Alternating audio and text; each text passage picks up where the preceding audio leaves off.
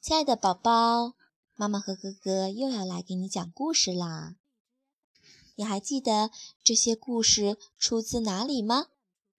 是的，它们都出自《哈佛家训》。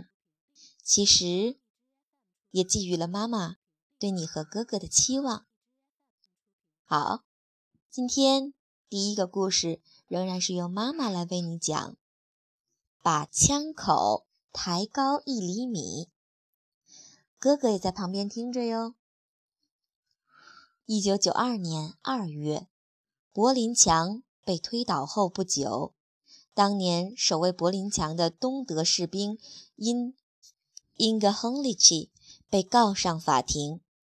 在控辩双方的激烈争论中，亨利奇射杀青年戈弗洛伊的一幕又重新浮现在人们眼前。二战结束时，作为战败国的德国被前苏联和美、英、法国占领，并被划分为东德和西德。东德属于前苏联的势力范围，西德属于美、英、法的势力范围。首都柏林也因此分成了东柏林和西柏林。由于东西柏林的经济差异日益增大，很多东柏林市民举家逃往西柏林。为了遏制这种状况，东德政府于1961年8月13日在东西柏林间拉起了一道铁丝网，随即又建起长155公里、高4米的钢筋混凝土高墙。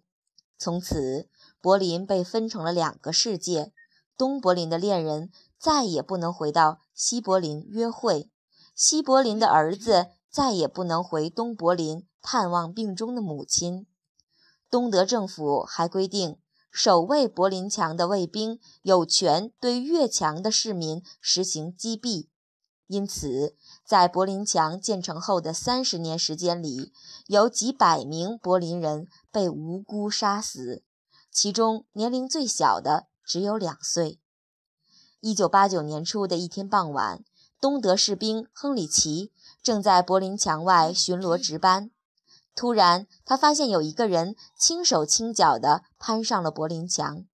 亨里奇举起手中 AK-47 冲锋枪，砰的一声枪响，只听见一声惨叫，二十二岁的东德青年克里斯·格弗洛伊摔落在墙下。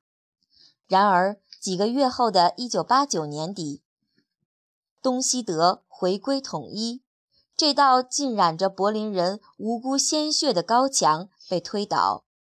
此时此刻，人们再次想起戈弗洛伊被杀事件，于是亨里奇遭到起诉，死者家属要求追究他的法律责任。在法庭上，亨里奇的辩护律师宣称。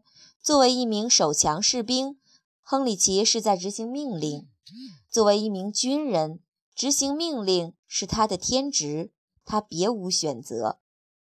听了辩护律师的陈词，虽然很多人痛惜戈弗洛伊的无辜之死，但似乎也无法承认亨里奇有罪。就在大家莫衷一是的时候，法官西奥德·塞德尔。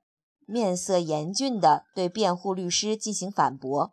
他说：“一名军人不执行上级命令固然是有罪的，但是射击不准是无罪的。作为一个心智健全的人，谁都知道这道高墙意味着什么，也知道翻越高墙的人在做什么。他们不是间谍，他们不过是去探望自己的亲人，不过是去寻找自己美好的生活。”此时此刻，在你举枪射击时，你完全可以把枪口抬高一厘米，这是你应该承担的良心义务。说到这儿，法官塞德尔的心里强压着巨大的悲痛，他将目光缓缓地投向旁听席，投向戈弗洛伊的家人，投向被告亨里奇，投向辩护律师。那一刻，整个法庭都仿佛凝固了。人们只听得到沉重的呼吸和彼此的心跳，整个世界都一片肃穆。斯泰德尔饱含深情地接着说：“在这个世界上，除法律之外，还有良知和正义。当法律和良知产生冲突的时候，良知是最高的行为准则。尊重生命是一个放之四海而皆准的原则。”法官洪亮的声音在庄严的法庭上回响，旁听席上许多人开始坐立不安，有的人相拥而泣。被告人亨里奇眼睛里浸满了泪水，胸口剧烈地起伏着。他走向格弗洛伊的家人，真诚向他们鞠了一躬，低声说道：“对不起，我错了。”最终。法庭以士兵亨里奇因蓄意射杀格弗洛伊判处三年半有期徒刑，且不予假释。一起颇受争议的杀人案就这样在一片感动人心的静默中落下帷幕。任何一件事都会有一厘米的余地，在这个余地中间，良知和正义将得以发挥。人性之美将得以呈现。世间的很多规则都有局限，但是良知没有，正义没有，它们永远闪耀着生命的光辉。其实很多人都有良知和正义，但是只有极少的人能够坚定地守护和捍卫。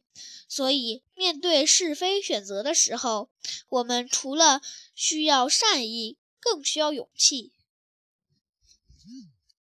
第二个故事由哥哥为你讲，《黑奴的女儿》。这个故事发生在美国南北战争之前。一天下午，庄园主克劳德正在与一个朋友谈话，这时客厅的门被轻轻地打开。打开了，一名黑奴的女儿不声不响地走了出来。克劳德回头瞧了小女孩一眼，大声呵斥道。干什么，小黑鬼？小女孩轻轻声细气地答道：“先生，我妈妈让我来向您要五毛钱。” Cloud 狠狠地瞪一眼，叫道：“快给我滚开！”“是，先生。”小女孩答道。可是她仍然一动不动地站在那里，一点儿也没有离开的意思。Cloud 继续和客人聊天。大约过了一刻钟，他偶然抬起头来。发现小女孩仍然安静地站在门口，这一下他的火气大了。难道你听不见吗？我要你滚开！你要是再站在这儿的话，小心我打断你的腿。是，先生。女孩还是那样细声细气地回答。可是我妈妈说你应该给我们五毛钱。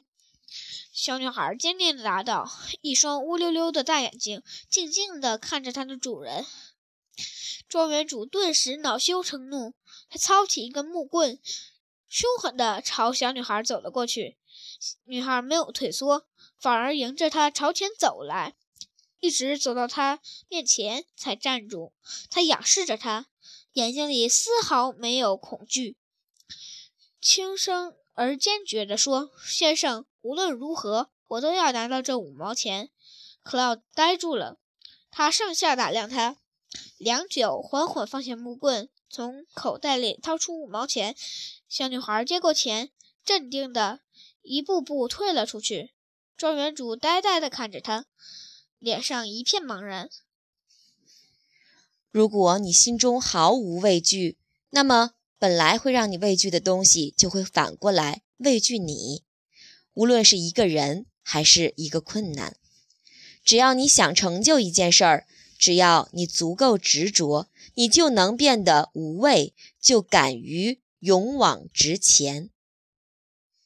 好了，今天的故事就讲到这里，我们下次再见，晚安，晚安。